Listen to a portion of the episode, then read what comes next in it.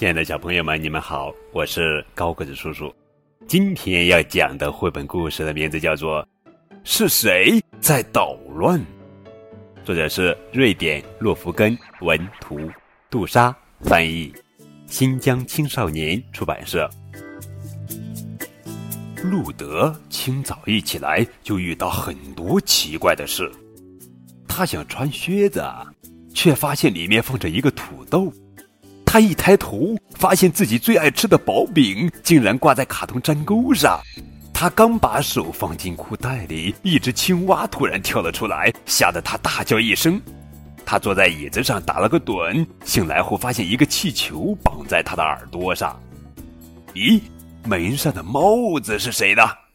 他想喝水，可是不知是谁把一个皮球塞进了杯子里。他想躺下休息一会儿，突然发现枕头下藏着一个小闹钟，滴滴滴滴滴滴滴滴滴滴滴滴滴滴滴滴。他想戴帽子，却发现一个皮球躲在帽子里。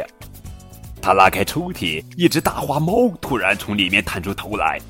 他想穿袜子，却发现袜子里面塞进了一根香蕉。奇怪的事情还在继续，竟然有人趁路德不注意，在他头上放了一个面包。一个大鸭梨安静地站在鸟笼里，小鸟却不见了。路德拉开衣柜，发现一个和他一样高的稻草人站在里面。他想戴手套，可是手套里竟然塞满了葡萄干。呜呜！房间的角落里传来一阵奇怪的声音，路德真是吓坏了。一不留神，路德头上又被扣上了一顶女士帽。是谁把一只可怜的小鸭子关在了箱子里？路德怎么也想不明白。路德一转身，忽然发现一个雪人站在窗外。怪事又一次发生了，路德鼻子上竟然被挂上了一个胡萝卜。到底是谁干的？